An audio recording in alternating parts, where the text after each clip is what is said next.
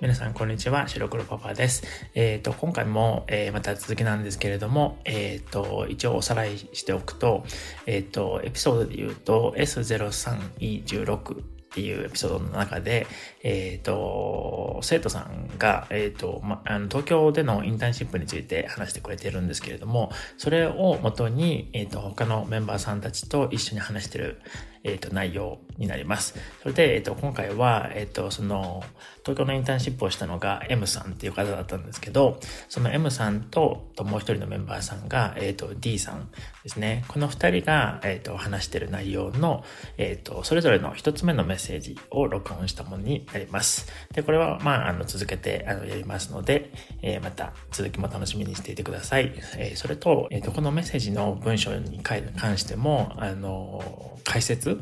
をした、えーと、エピソードももうすぐ作りますので、それも楽しみにしていてください。それでは聞いてください。東京での初めてのインターンシップはトラウマになっちゃうような経験だったんですね。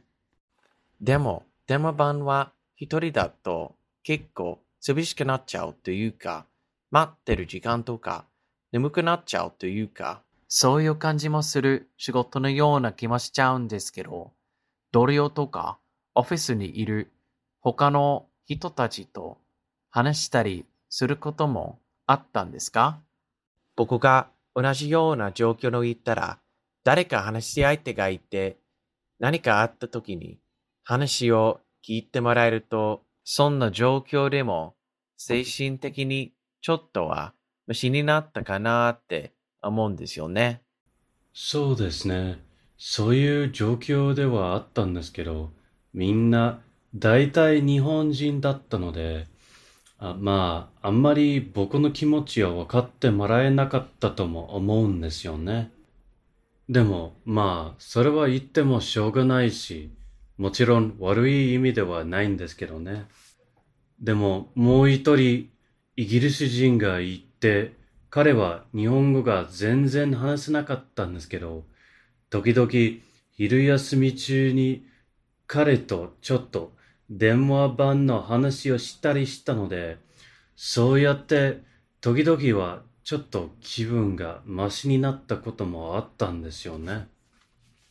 それと、ディランさんが言っていた通り、やっぱり大変なことがあった時は、話を聞いてくれる人がいたら、そんな状況でもちょっとマシになるんですよね。なので、彼がいてよかったです。